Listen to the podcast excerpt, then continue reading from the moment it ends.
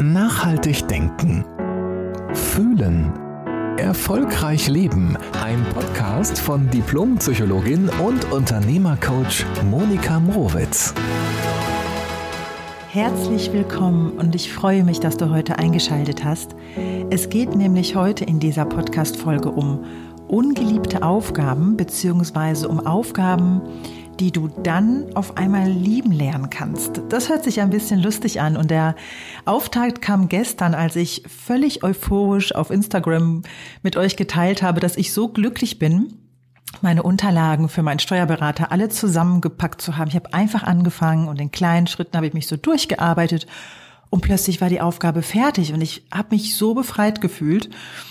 Und es war so schön, weil so viele von euch genau das bestätigt haben, wie, was für ein geniales Gefühl das ist, wenn du etwas angefangen hast, was du längere Zeit vor dir hergeschoben hast. Und wenn du dann mittendrin bist, geht's auf einmal. Und wenn du dann fertig bist, dann fühlst du dich so unglaublich gut.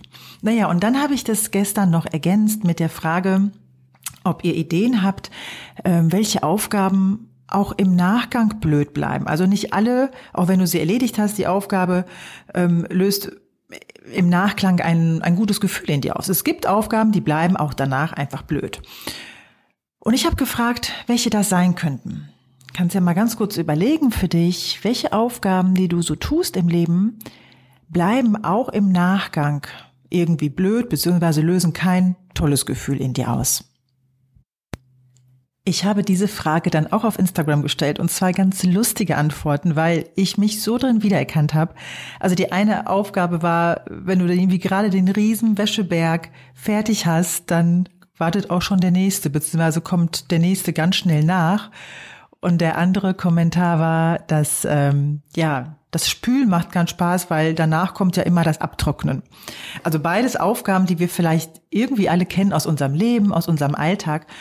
Und ich fühlte mich auf einmal an eine Situation erinnert, die ich äh, gerne hier mit euch teilen möchte. Und zwar, vor einigen Jahren kam mal eine Freundin zu mir zu Besuch mit ihrem Baby. Und wir saßen so in der Küche und haben einen Tee getrunken und ein bisschen gequatscht. Und dann habe ich auf die Uhr geguckt, oh, gleich kommt meine Tochter Sophia nach Hause. Ich ähm, bereite mal kurz ein bisschen was zu essen vor.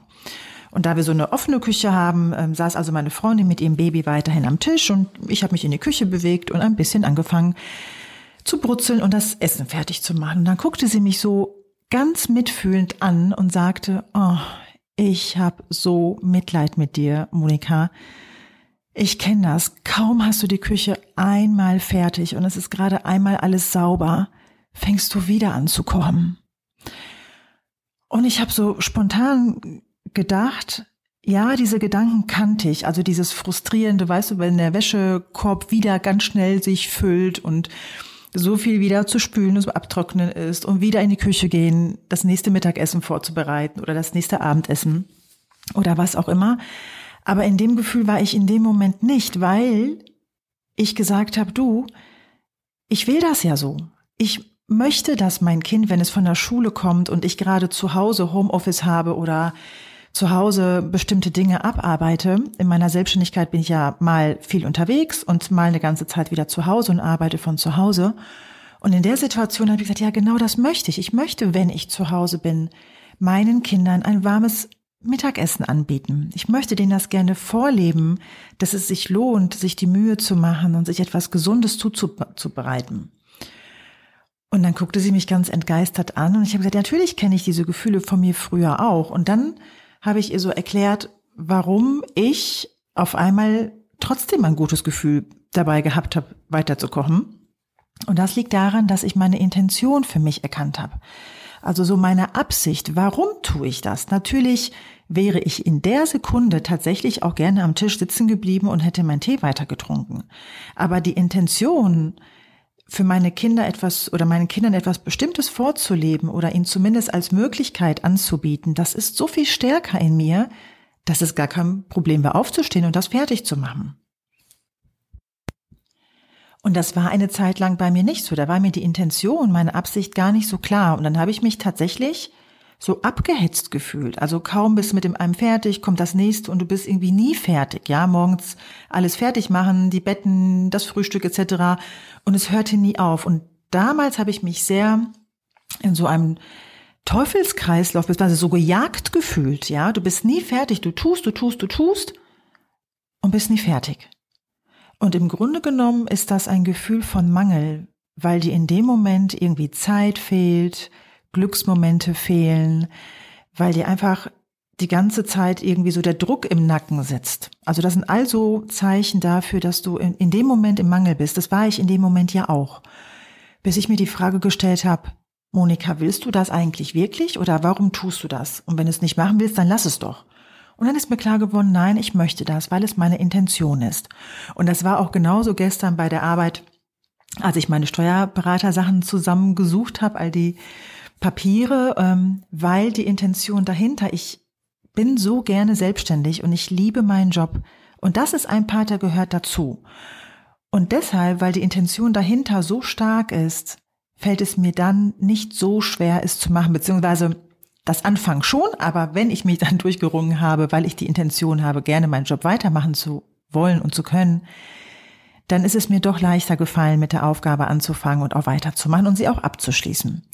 Und deshalb so der Tipp für dich ganz konkret, wenn dich Sachen stören oder wenn du von einer Aufgabe in deinem Leben genervt bist. Das kann auch dein Job sein. Das kann die Hausarbeit zu Hause sein. Das kann, das kann auch ein Kontakt mit jemandem sein, ja.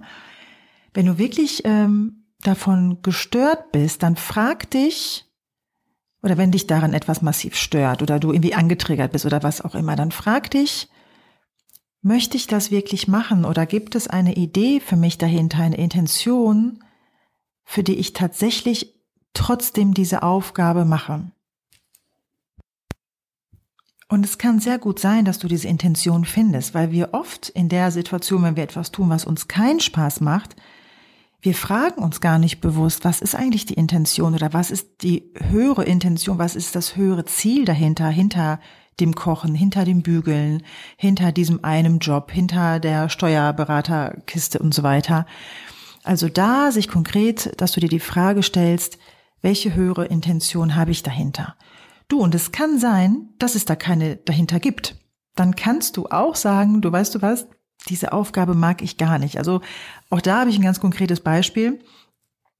Wir haben einen neuen Garten angelegt. Ich liebe unseren Garten und ich habe meinem Mann versprochen, wir werden den Garten auch dann zusammen machen, Schatz.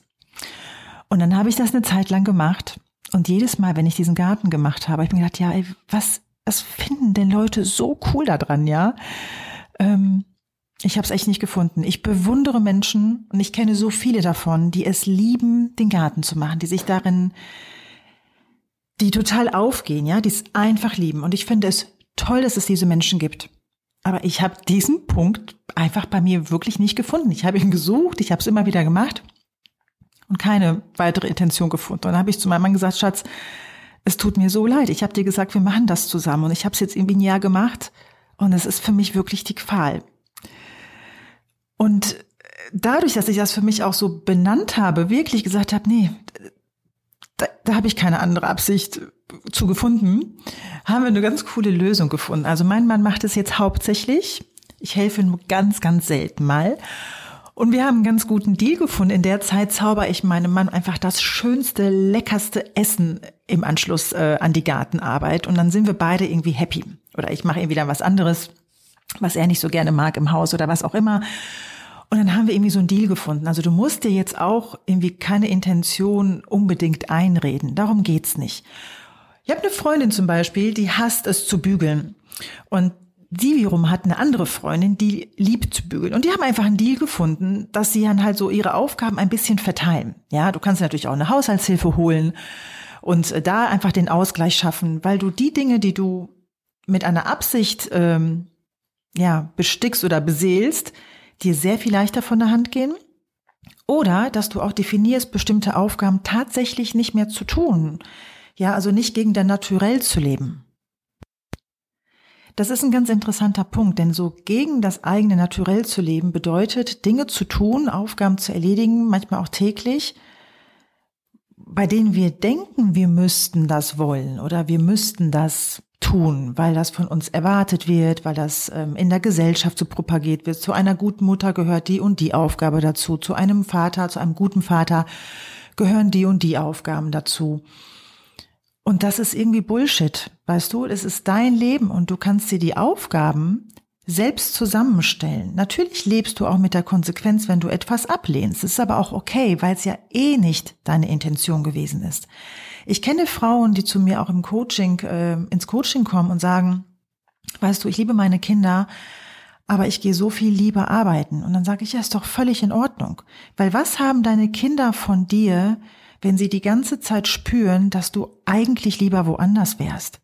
Ich kenne auch Männer, die sagen, ja, ich wäre echt lieber mit meinen, also auch, bin gerne in meinem Job, ja, aber ich bin auch gerne mit meinen Kindern zusammen.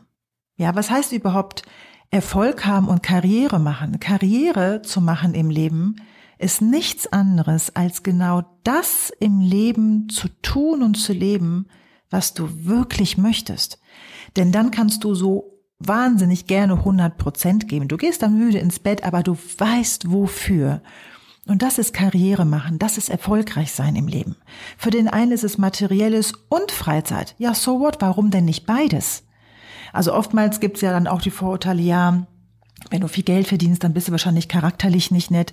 So ein Mist. Ja, also ich sage immer, das Leben ist sehr wohl ein Wunschkonzert. Du kannst das Leben für dich ganz frei komponieren und dann 100 Prozent in jede Note und in jeden Takt reingeben. Weißt du, dann ist es auch dein Leben. Und deshalb, das war die Intention des Podcasts, guck dir an bei den Aufgaben, die du nicht gerne machst, ob es für dich möglich ist, eine Intention reinzustecken, beziehungsweise dir erstmal darüber bewusst zu werden, dass du die Intention dahinter sehr wohl leben möchtest, dass du bestimmte Werte deinen Kindern vorleben möchtest, dass du auch die bestimmte Werte in dir lebst, ähm, dich frei zu entfalten in deiner Beruflichkeit, Sport zu machen, bestimmten Hobbys nachzugehen, auch wenn andere dieses Hobby gar nicht nachvollziehen können. Guck, wofür du wirklich brennst und dann werden diese kleinen Aufgaben drumherum auf einmal Peanuts dagegen. Und wenn du die Intention nicht findest, dann finde eine Lösung, es abzugeben. Ja, also eine Freundin von mir, eine andere, irgendwie dreht sich so viel um den Haushalt, merke ich gerade, aber die hat immer so viel zu Hause gemacht und ist auch super aktiv, aber sie hasst es zu spülen. Als sie eine neue Küche gekauft haben, hat sie so ein ganz großes Spülbecken gekauft mit so einem, mit so einem Cover oben drauf weil sie einfach alles tagsüber da reingepackt hat ähm, und es irgendjemand in der Familie weggespült hat, weil sie gesagt hat, ich mache so vieles da gerne, aber ich hasse es zu spülen. Also warum nicht auch wirklich Aufgaben outsourcen, wirklich an jemanden abzugeben, ob es jetzt eine externe Person ist oder jemand im Haushalt, also in der Familie, der dir diese äh, Aufgabe auch abnehmen kann. Du musst nicht Dinge permanent gegen dein Ich machen. Und das zu erkennen ist genauso befreiend und beglückend, wie die Intention hinter einer ungeliebten Aufgabe zu entdecken. Also in diesem Sinne, immer wenn du merkst, öh, warum mache ich das gerade, dann stell dir die Frage, genau, warum machst du es? Und wenn du keine Antwort findest, dann lass es. Dann finde eine Lösung, ist nicht zu tun. Du kannst auch aufhören, die Sachen zu bügeln, wenn es dir so viel wichtiger ist. Also wenn du so sehr das Gefühl hast, nicht bügeln zu wollen, keiner sagt dir im Leben, dass du bügeln musst. In diesem Sinne wünsche ich dir ein Ausprobieren, ein heiteres, fröhliches Ausprobieren in Gedanken, was zu deinen Lieblingsaufgaben bereits zählt im Leben, welche du von deinen ungeliebten Aufgaben lieben kannst und welche du einfach ungeliebt sein lässt und sie abgibst. Ich wünsche dir einen ganz wunderbaren Tag. Wenn du eine Idee hast, einen Gedanken, dann teile ihn total gerne auf Instagram. Und äh, bis dahin, bis zum nächsten Podcast. Tschüss. Jede Woche neu. Der Podcast von Diplompsychologin und Unternehmercoach Monika Mrowitz.